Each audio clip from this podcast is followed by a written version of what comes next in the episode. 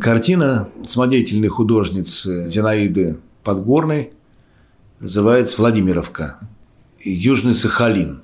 Сегодня это входит в город Южно-Сахалинск, которым мы довольно подробно и уже не один год занимаемся. Но картина завершила свой такой круг, появившись сначала там, потом она переехала в Минск, потом она оказалась в московской квартире моей тети, а потом она оказалась у нас в бюро, как раз в то время, когда мы делали несколько концепций по Южно-Сахалинску, и таким образом логический круг замкнулся. Картина как будто вернулась себе на родину, в Южно-Сахалинск.